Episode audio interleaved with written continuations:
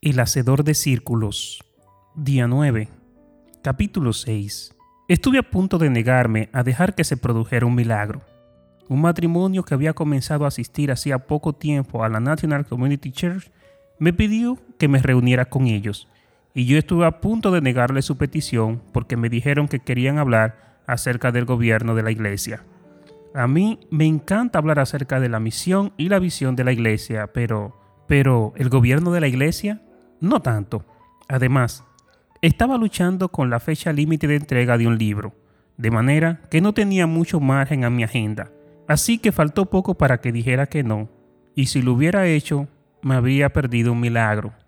Cuando nos sentamos en mi oficina, encima de Benecer Coffee House, ellos comenzaron a hacerme una pregunta tras otras acerca de los estatutos, los controles y equilibrio que teníamos para nuestras finanzas y los protocolos para la toma de decisiones. Aunque me sentí un poco a la defensiva en ese momento, me di cuenta ahora de que todo lo que estaban haciendo era cumplir con las diligencias que consideraban que debían hacer. Como los inversionistas que investigan una compañía antes de comprar acciones en ella, ellos querían asegurarse de que su inversión le daría buenas ganancias. Después de estar respondiendo sus preguntas durante hora y media, terminaron preguntándome acerca de nuestra visión. Yo tenía tanta pasión acumulada, pues de haber estado hablando de normas y protocolos, que solté todo lo que llevaba adentro. Les hablé de nuestra visión de comenzar Dream Center en Ward 8, la parte más pobre de nuestra ciudad y la razón primaria por la cual la capital de la nación siempre está en el grupo de ciudades que se disputa el título de capital de los asesinatos en el país. Les hablé acerca de convertir nuestra cafetería de Capitol Hill en una cadena de cafeterías y de reinvertir todas las ganancias en las misiones. Les hablé también de la inauguración de nuestro primer local internacional en Berlín, Alemania, y compartir con ello nuestra visión de abrir locales con varios sitios de reunión en los cines situados frente a las estaciones del ferrocarril metropolitano a lo largo de toda la gran zona de Washington. Entonces la reunión llegó a un fin más bien abrupto y extraño. Me dijeron que querían invertir en la National Community Church, pero no dijeron cómo ni cuándo. Se marcharon y me dejaron rascándome la cabeza. Yo no estaba seguro de que aquella reunión tuviera alguna clase de resultado pero unas pocas semanas más tarde, ellos le pidieron a mi ayudante que concertara una cita por teléfono. En una tarde de miércoles, que por otra parte nada tuvo especial, precisamente alrededor de las 3 de la tarde, hora del este, recibí una de las llamadas telefónicas más inolvidables de mi vida. Pastor Mark, queremos seguir con el tema de nuestra reunión y hacerle saber que queremos hacer una contribución para la National Community Church. De inmediato, mi mente se echó a correr. Nuestra congregación es asombrosamente generosa, pero nuestra edad promedio es de 28 años y cerca de dos terceras partes de la congregación son personas solteras, lo cual significa que la mayoría de los que asisten a la iglesia no encuentran ni cerca siquiera su potencial más alto de obtener ganancias. Son fieles a los diezmos de sus ingresos como miembros del personal del gobierno o maestros de la escuela en el centro de la ciudad o empleados de cafetería pero no tienen los ingresos ni los ahorros necesarios para hacer ofrendas de gran cuantía. Se tiene que centrar en pagar sus préstamos escolares y en ahorrar para su boda. La ofrenda más grande que había recibido hasta aquel entonces era un diezmo de 42 mil dólares por la venta de una casa, pero no pude menos que preguntarme si lo que ellos iban a dar superaría esa ofrenda. Al fin y al cabo, uno no anuncia una ofrenda si no es una ofrenda que merezca anunciarse. ¿No es así? Queremos dar una ofrenda y no ponemos condiciones de ninguna clase. Pero antes de decirle la cantidad que vamos a dar, quiero que sepa por qué lo estamos haciendo. Estamos dando esta ofrenda porque usted tiene una visión que va más allá de sus recursos. Nunca olvidaré aquellas palabras. Una visión que va más allá de sus recursos. La lógica que inspiraba aquella ofrenda significaba tanto como la ofrenda misma. Y esa lógica nos ha inspirado a seguir soñando sueños que no son razonables. Esas pocas palabras, una visión que va más allá de sus recursos, se ha convertido en una especie de mantra para el ministerio de National Community Church. Nos negamos a permitir que sea nuestro presupuesto el que determine nuestra visión. Ese enfoque al estilo del cerebro izquierdo es un enfoque con la parte equivocada del cerebro, porque se basa en nuestros limitados recursos en lugar de basarse en la provisión ilimitada de Dios. La fe consiste en permitir que la visión que Dios te ha dado determine su presupuesto. Ciertamente, eso no significa que uno practique una mayordomía pobre con las finanzas, gaste más allá de los medios de lo que dispone y acumule una gran cantidad de deuda. Lo que sí significa es que uno da un paso de fe cuando Dios le da una visión, porque confía en que aquel que le dio la visión le dará también la provisión, y que consiste que si la visión viene de Dios, con toda seguridad va a estar por encima de nuestros medios. Tener una visión que vaya más allá de nuestros recursos es lo mismo que soñar en grande. Tal vez parezca como que uno se está buscando su propio fracaso, pero en realidad lo que está haciendo es preparándole el camino a Dios para que haga un milagro. La forma en que Él haga el milagro es asunto suyo. A uno lo que le corresponde es trazar un círculo alrededor del sueño que le ha dado Dios.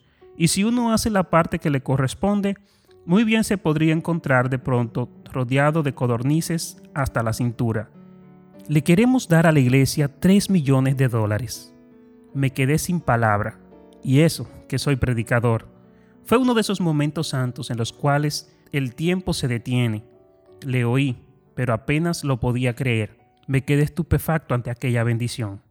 Como el viento que llevó al campamento israelita 105 millones de codornices, aquella provisión divina había salido de la nada. Ni siquiera estábamos en una campaña intensiva para recaudar fondos. No son los planes hechos por el hombre los que mueven al Todopoderoso. El Todopoderoso lo mueven los grandes sueños y las oraciones llenas de osadía. En el embarazoso silencio causado por mi pérdida del habla, escuché el susurro del Espíritu. El Espíritu Santo apretó el botón que rebobina la grabación y me recordó un círculo de oración que había trazado cuatro años antes. Permíteme que vuelva a trazar ese círculo. Una promesa en oración. El 15 de marzo del 2006, abrimos la puerta de nuestra cafetería de Capitol Hill. El costo total de construcción de Benecer Coffee House superaba los 3 millones de dólares y nuestra hipoteca era de 2 millones. Un día yo estaba orando para pedirle a Dios que nos supliera cuando me sentí impulsado a pedir un milagro de 2 millones en mi oración. Lo primero que tuve que hacer fue descifrar este impulso para saber si solo se trataba de mi deseo de estar libre de deudas o si era el Espíritu Santo el que había dejado de caer aquella promesa en mi corazón. Es difícil discernir entre los deseos naturales y los deseos santos, pero tuve seguro al 90% de que el Espíritu Santo era el que me había puesto aquella promesa en mi corazón. No tenía idea de cómo Dios lo haría, pero sabía que necesitaba trazar un círculo de oración alrededor de esa promesa. Les hablé del milagro de los dos millones a unos pocos hacedores de círculo y ellos comenzaron a orar conmigo para pedir la provisión de Dios.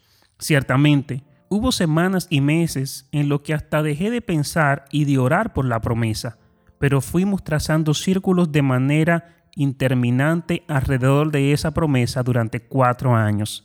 Alrededor de un año después que Dios me diese esa promesa en oración, recibí lo que pensaba que era una idea de 2 millones de dólares, procedente de una compañía de la internet llamada godipod.com. Lori y yo invertimos en el capital para lanzar el negocio, pero aquella idea de 2 millones se convirtió en una pérdida personal de 15 mil dólares. Alrededor de lo decidido, pienso que yo estaba tratando de fabricar a Dios un milagro. Eso es lo que solemos tratar de hacer, ¿no es cierto? Cuando Dios no nos responde nuestras oraciones inmediatamente, nosotros tratamos de responderla por Él, como el día en el que Moisés tomó las cosas en sus manos y mató a un capataz egipcio. Nosotros también nos adelantamos a Dios. Pero cuando tratamos de hacer lo que le corresponde hacer a Dios, siempre nos sale el tiro por la culata. Aquel intento de adelantarse a Dios le costó 40 años a Moisés. Por supuesto, aún entonces, Dios redimió los 40 años que Moisés pasó como fugitivo al prepararlo para cuidar sus ovejas, el pueblo de Israel. Si nosotros nos arrepentimos, Dios siempre recicla nuestros errores. El único aspecto positivo de aquel negocio en el que fracasamos es que yo aprendí algunas lecciones valiosas acerca de las oraciones sin respuesta que valen muchísimo más que la pérdida de 15 mil dólares que tuvimos en godipod.com. En primer lugar, Llegué a la humilde conclusión de que muchas veces nuestras oraciones van mal dirigidas, sencillamente porque no somos omniscientes. Yo soy el primero en admitir que he trazado algunos círculos alrededor de cosas equivocadas, y por razones también equivocadas, y Dios no ha respondido a esas oraciones de la manera que yo quería que lo hiciera. Si fuéramos absolutamente sinceros, tendríamos que admitir que la mayor parte de nuestras oraciones tienen como objetivo principal nuestra comunidad personal y no la gloria de Dios. Si Dios respondiera esas oraciones egoístas, en realidad causarían un cortocircuito en los propósitos que Él tiene para nuestras vidas. No aprenderíamos las lecciones que Dios nos ha tratado de enseñar, ni cultivaríamos el carácter al que Dios le está tratando de dar forma en nosotros. Una segunda lección que aprendí fue que no no significa no. Algunas veces no significa todavía. Enseguida nos desilusionamos con Dios cuando Él no responde nuestras oraciones cuando queremos o como queremos. Tal vez tu fecha límite no coincida con la fecha límite de Dios. Tal vez un no solamente significa todavía no. Tal vez sea que Dios está dejando las cosas para más tarde. Por último, aprendí que debemos buscar más el rostro de Dios que la respuesta. Nos entran ataques de ansiedad. Tratamos de calentar con microondas nuestras propias respuestas, en lugar de confiar en los momentos dispuestos por Dios. Pero he aquí algo que es importante recordar. Si buscas la respuesta, no la vas a hallar, pero si buscas a Dios, la respuesta te encontrarán a ti. Después de haber orado, llega un momento en el cual necesitas soltar la situación y dejarla en las manos de Dios. ¿Cómo? Resistiéndote a la tentación de fabricar tu propia respuesta y tu propia oración. Habría sido fácil olvidarme de la promesa de los 2 millones después del fracaso de godipod.com, pero yo seguí trazando círculos alrededor de esa promesa. Seguía creyendo que Dios iba a responder a aquella oración de alguna forma, en algún sentido, en algún momento. Nunca habría podido adivinar que el desenlace se produciría en una reunión acerca del gobierno de la iglesia, pero dejé de intentar de fabricarme mi propia respuesta y me limité a confiar en que Dios me daría una respuesta cuando yo tuviera preparado para recibirla. Entonces, una tarde, alrededor de las tres, Dios apareció de la nada y cumplió su promesa con una sorpresa santa. El elemento de sorpresa. Nuestra familia tiene un pequeño de dichos que han sido pasados de generación en generación. Forman parte de nuestro folclore familiar. No estoy seguro de dónde se formó este, pero recuerdo oírselo repetir a mi abuela más de una vez. Algunas veces nunca podrás saber siempre. Esa especie de trabalengua es un tanto alucinante, así que vas a tener que leerlo por lo menos dos veces. He aquí una traducción posible Permíteme que redime ese dicho y le dé un giro relacionado con la oración. Cuando uno traza un círculo de oración alrededor de una promesa, algunas veces nunca podrás saber siempre. Todo puede suceder. Nunca sabes cuándo, cómo o dónde Dios lo va a responder. La oración le añade a tu vida un elemento de sorpresa que es más divertido que una fiesta sorpresa, un regalo sorpresa o incluso un romance sorpresa. De hecho, la oración convierte la vida en una fiesta. Dios me ha sorprendido tantas veces que no me sorprenden sus sorpresas. Eso no significa que me hayan dejado de gustar. Me siento maravillado ante las extrañas y misteriosas formas de actuar que Dios tiene. Pero he llegado a esperar lo inesperado porque Dios es sorprendentemente impredecible. Dios siempre tiene una sorpresa santa escondida en su soberana manga. La única cosa que yo puedo pedir con la certeza total es esta. Mientras más ore, más sorpresa santa te dará Dios. Hace algunos meses, Dios me sorprendió con la oportunidad de hablar en el servicio de la Liga Nacional de Fútbol. Lo he hecho en unos cuantos, pero este era único porque era para el equipo del que he sido fanático desde que era muchacho. No solo eso, sino que mi jugador favorito de todos los tiempos cuya camiseta uso en los días que hay juego, estaba allí. Te seré sincero, me sentía un poco nervioso.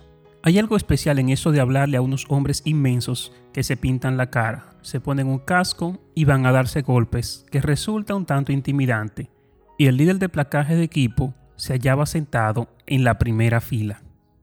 Aquella noche prediqué con todo el corazón porque Para serte franco, quería que ganaran al día siguiente, pero también sabía que se trataba de una cita divina y sentí una unción única. Había una razón para que Dios escogiera a un fanático tan firme para hablarle al equipo.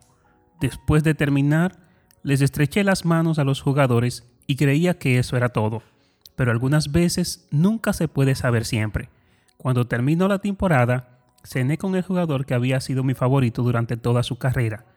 Después de la cena, estábamos en el estacionamiento de un restaurante y no pude menos que reírme entre dientes. Le dije que había orado por él mil veces pero que todas las oraciones estaban enfocadas al fútbol. Aquella noche oré por él, no por el jugador de fútbol, sino por la persona. Así es como Dios hace las cosas, ¿no es cierto? Cuando uno traza un círculo de oración, aunque su ignorancia limite ese círculo, uno nunca sabe cómo, cuándo ni dónde Dios lo va a responder. Una oración lleva a otra, y esa a otra más, y donde te llevan nadie lo sabe, sino aquel que lo sabe todo. Durante todo el año pasado he estado repitiendo con gran frecuencia una oración. Señor, haz algo impredecible e incontrolable. Es una oración que asusta, sobre todo a un loco controlador como yo, pero ni con mucho me asusta tanto como una vida vacía de sorpresas santas, y no se puede tener ambas cosas al mismo tiempo. Si quieres que Dios te sorprenda, tienes que abandonar el control Perderás en cierta medida la posibilidad de predecir lo que va a suceder, pero comenzarás a ver cómo se mueve Dios de manera incontrolable. Todo puede suceder en cualquier lugar, en cualquier momento. Una tarde. Yo creo que todas y cada una de las palabras de las escrituras son inspiradas por Dios, hasta la última jota y la última tilde.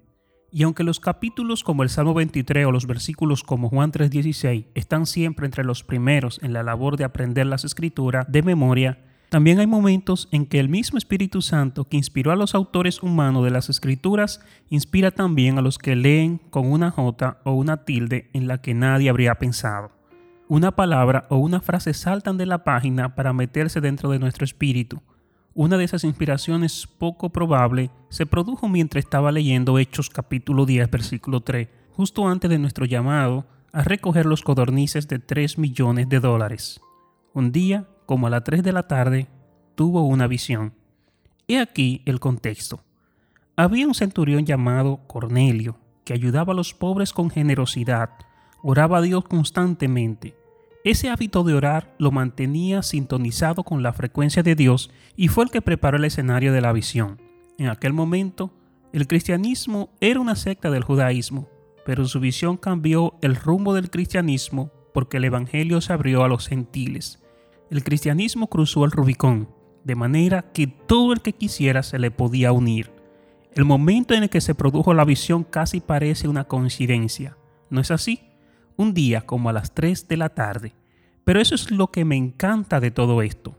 Cuando uno adquiere la costumbre de orar, nunca sabe cuándo Dios se le va a presentar o le va a hablar. Hoy mismo podría ser ese día. Cuando uno vive en un ambiente de oración, vive con una santa expectativa. Uno sabe que las coincidencias son realidad providencias. Cualquier momento se puede convertir en un momento santo. Dios puede invadir la realidad de nuestra vida a las 3 de la tarde y cambiarlo todo. En el momento en el que escuché 3 millones de dólares, supe que Dios había respondido a nuestra oración de cuatro años en la que le pedíamos un milagro de 2 millones. La única diferencia es que eran 3 millones. En lugar de 2, yo me sentía un poco confundido por el hecho de que no fuera exactamente 2 millones de dólares. Por supuesto, no tenía intención alguna de quejarme. Fue entonces cuando el Espíritu Santo, en su acostumbrado susurro, le dijo a mi espíritu, Mark, yo solo te quería demostrar que puedo hacer una cosa mejor aún. Y al hablar de una cosa mejor, se refería a un millón más. Dios no se limitó a darnos una cosa mejor una sola vez. Dios no se limitó a darnos una cosa mejor una sola vez. Menos de un año después, recibimos una ofrenda de 4 millones de dólares, que era una cosa mejor que la de 3 millones. Era como si Dios me estuviera diciendo, yo puedo hacer una cosa mejor una vez más. Con esa provisión de 7 millones de dólares inesperados, compramos la última propiedad inmobiliaria de Capitol Hill, libre de deudas. únicamente Dios.